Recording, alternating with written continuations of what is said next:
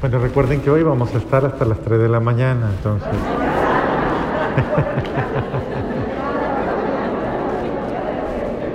Esta es la noche, esta es la noche.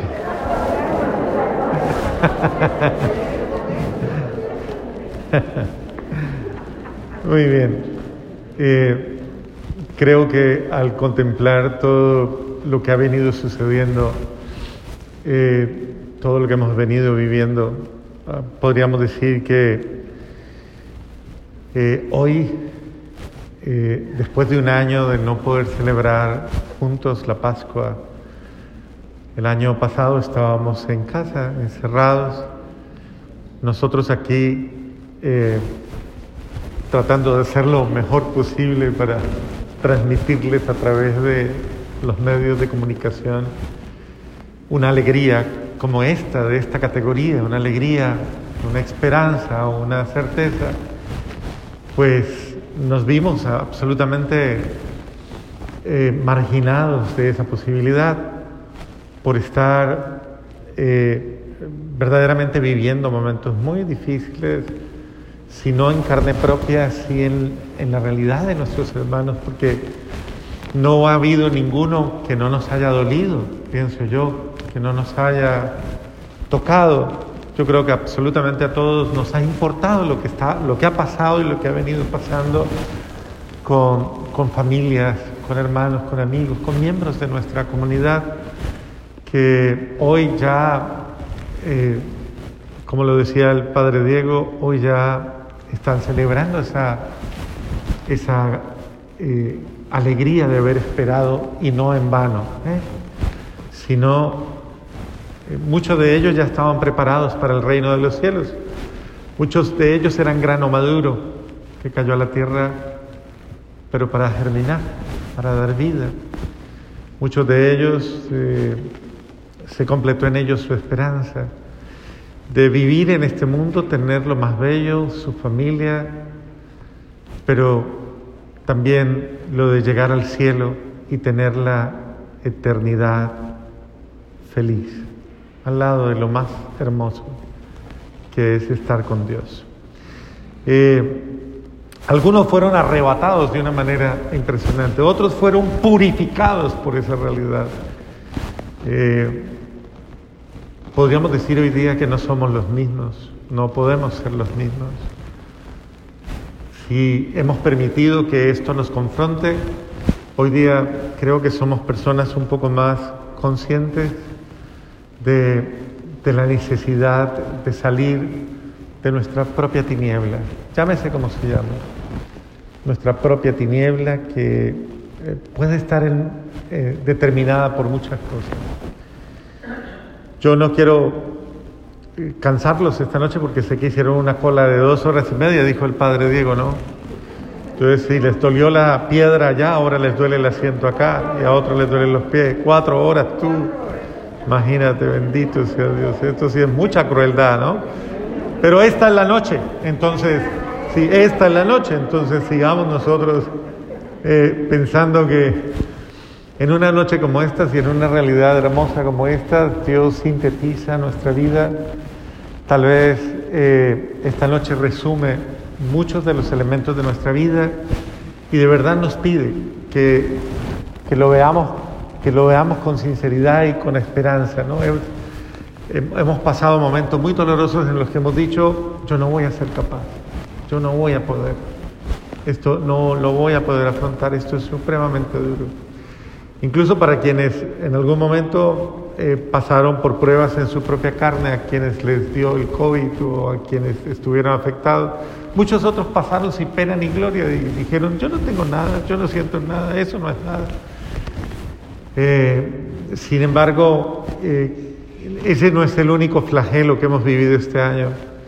Creo que hay muchos más y muchas situaciones realmente dolorosas que uno arrastra en la vida ¿no? y que va llevando muchas veces como una carga insoportable y que a veces de verdad, de verdad nos, nos, eh, doblega y nos hace cometer muchos errores y a veces llorar nuestras acciones fallidas. Muchas de ellas pues están con el virus más grave que podemos tener, que es el virus del pecado. y que muchas veces como que se enseñorea, ¿no? Como que dice, gané. O sea, no pudo, usted no fue capaz. Y que trata de decirnos eso, ¿no? Yo soy más fuerte que usted, soy...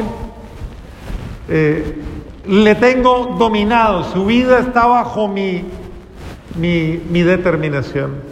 Y uno muchas veces puede llegar a pensar en eso, ¿no? Que verdaderamente yo estoy bajo las garras, bajo el poder de un enemigo demasiado agresivo, demasiado fuerte.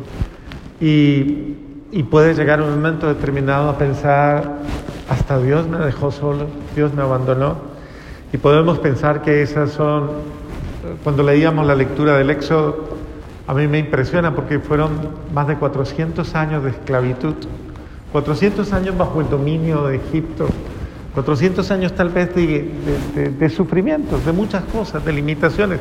Es rico cuando uno la pasa rico y está bien con las cosas, ¿no? Eso es bueno cuando uno comienza a vivir algo como una novedad y la vive muy bien, pero es muy doloroso cuando la persona comienza a ver que eso que antes consideraba un beneficio, ahora es una esclavitud, o ahora es un vicio, o ahora es una situación muy dolorosa.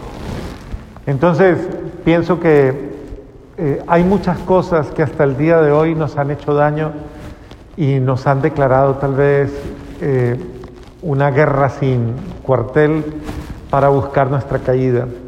Y hemos celebrado estos días tal vez luchando con nosotros mismos, con nuestro ego, con nuestra realidad. Y hemos sentido esto, me puede, Señor. Claro, eh, no sé cuántos se vieron la pasión, ¿se la vieron? ¿Cuántos se la vieron? A ver. en estos días, ¿se la han visto? Bueno, los que no se la han visto, les recomiendo, pues véansela para que experimenten. Pero es importante, es importante a veces visualizar, no porque uno sea masoquista, ¿no? Porque uno dice, ¿cuántas veces, o sea, me gusta ver el sufrimiento de alguien? Y no es que me guste ver el sufrimiento de alguien, es que es importante que yo comprenda que eso realmente ha sucedido y que verdaderamente hay alguien que me ha amado mucho y que ha pasado por mucho dolor, pero que mi dolor no es nada, absolutamente nada, a comparación del inmenso dolor que él ha sufrido por amor a mí. Y uno, uno al ver esa película, ese tipo de películas, y especialmente esa, uno llega un momento en el que dice, paren, por favor, paren, paren, ya no más, ya es suficiente, ya no más, ya es es el colmo, o sea, ¿cómo puede caber? Es la locura. Y yo al pensar eso decía, pero claro, es la noche de las tinieblas.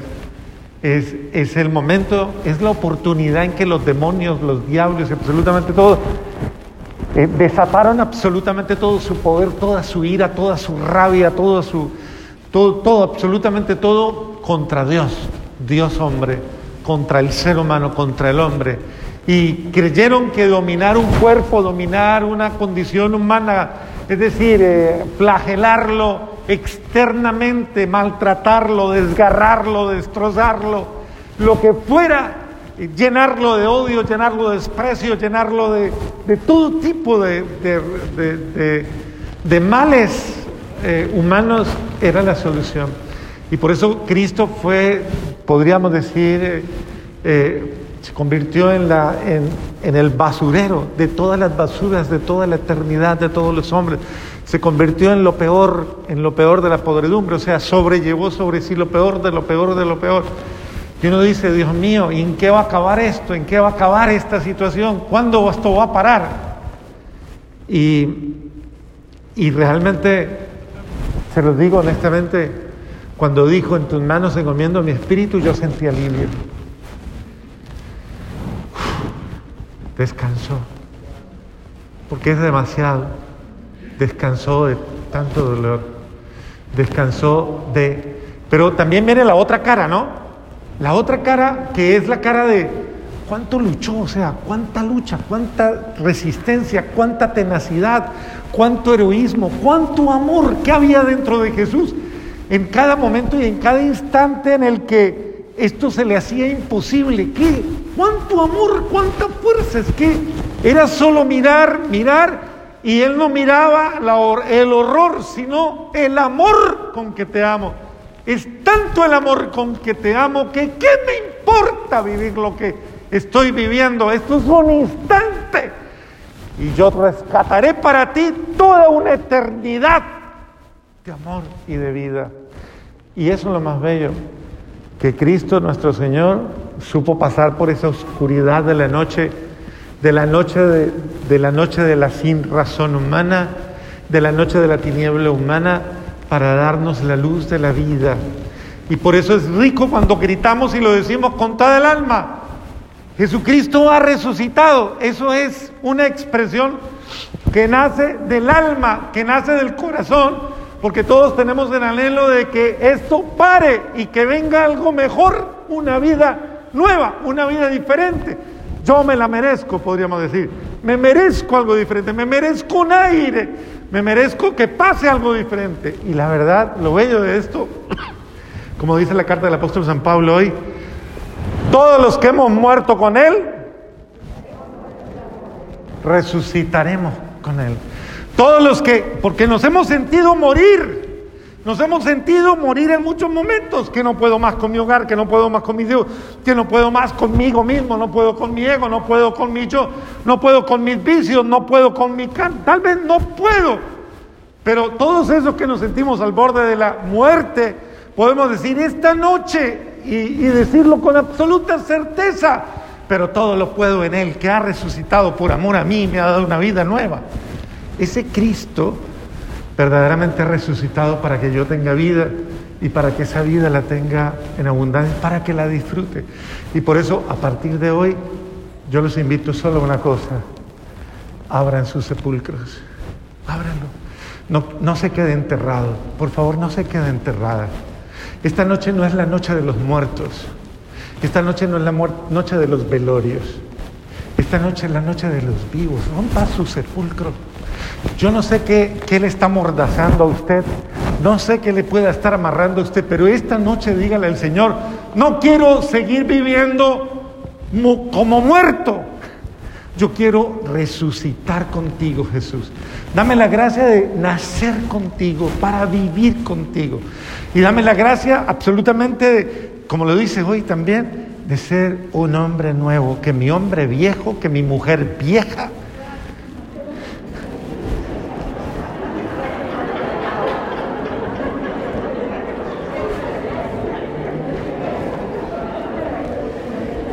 Y cada quien ha de saber cuán viejo y, y resabiado es el hombre y la mujer vieja que chocha y, terca y cansona y el hombre caprichoso y, y exacto que tiene adentro y que hace rato que no solo le mortifica a usted sino a todo el mundo. Entonces, que ese hombre viejo ya no le friegue más la vida, que ese hombre viejo o esa mujer vieja ya no moleste más. Y que ahora aparezca el hombre nuevo, la mujer nueva. Bendito sea Dios, cuántas maravillas vamos a ver en estos días. Cuántas maravillas.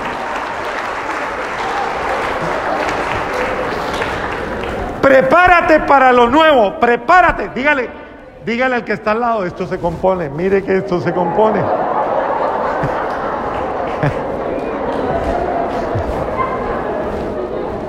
Dígale claramente, usted no ha creído en vano.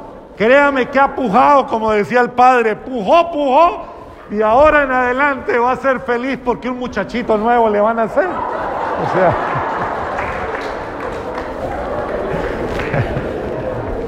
eh, de verdad, démonos una oportunidad. Démonos la oportunidad de ser felices, démonos la oportunidad de ser alegres, démonos la oportunidad de ser eh, qué sé yo, espontáneos, démonos la oportunidad de, de, sentirlo, de creerlo, de pensarlo, de vivirlo y de experimentarlo, que verdaderamente todo lo que Cristo ha hecho, todo lo que ha soportado, todo lo que ha vencido, es para que yo sea libre, para que yo sea feliz y para que yo lo disfrute hoy y lo disfrute siempre. Entonces, créame, vamos, vamos a darnos la oportunidad no vuelva usted a la vida, no vuelva a la semana, no vuelva con la sensación, no siga, no voltee a mirar atrás. ¿Se acuerda quién miró para atrás? ¿Quién miró para atrás? La mujer de... ¿Y qué le pasó? La muy infeliz se saló. Se le desgració la vida. Que no se diga de usted, que no se diga de usted, como dice muy fuerte la palabra, vuelve el perro al vómito. No vuelva eso que es detestable, no vuelva, no vuelva al odio, no vuelva a la amargura, no vuelva la ira, no vuelva al resentimiento, no vuelva la envidia, no vuelva lo que le desfigura, no vuelva lo que le hace daño. No vuelva, no mire para atrás, no vuelva a la tristeza, a la desgracia, no vuelva al desamor o al negativismo. Ábrase, ábrase a una vida nueva. Dice la primera lectura y la oración de la primera lectura es que verdaderamente Cristo ha hecho una nueva creación. A partir de hoy es una nueva vida, es una nueva creación. Créalo, créalo. El que lo crea hoy, se lo digo en nombre de Dios. Si usted hoy cree que Jesucristo ha resucitado en su vida, usted hoy, hoy no tiene que esperar más. Hoy es una persona nueva, absolutamente nueva.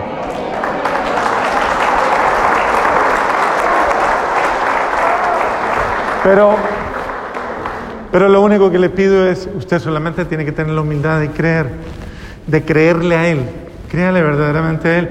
Y diga como el apóstol Pablo, es que todo lo puedo en ti. Es que yo no estoy solo, como les decía el padre Diego, le decía, créalo, es que, es que no es solamente llenar un espacio, un hueco, como a veces digo, ay, tengo un hueco aquí, ¿qué era que me hace falta? No es, no es llenar un hueco, es que es, es soporte de vida, es alguien, es un alguien que viene a darme la fortaleza que yo no tengo. Es alguien que no solamente viene a, darme impulso y ánimo, sino que, como lo decía también Deguito, viene a, levantarme entre sus brazos y a decirle, a ver, a ver, ánimo, levántese. No se quede postrado velando muertos que ya no existen.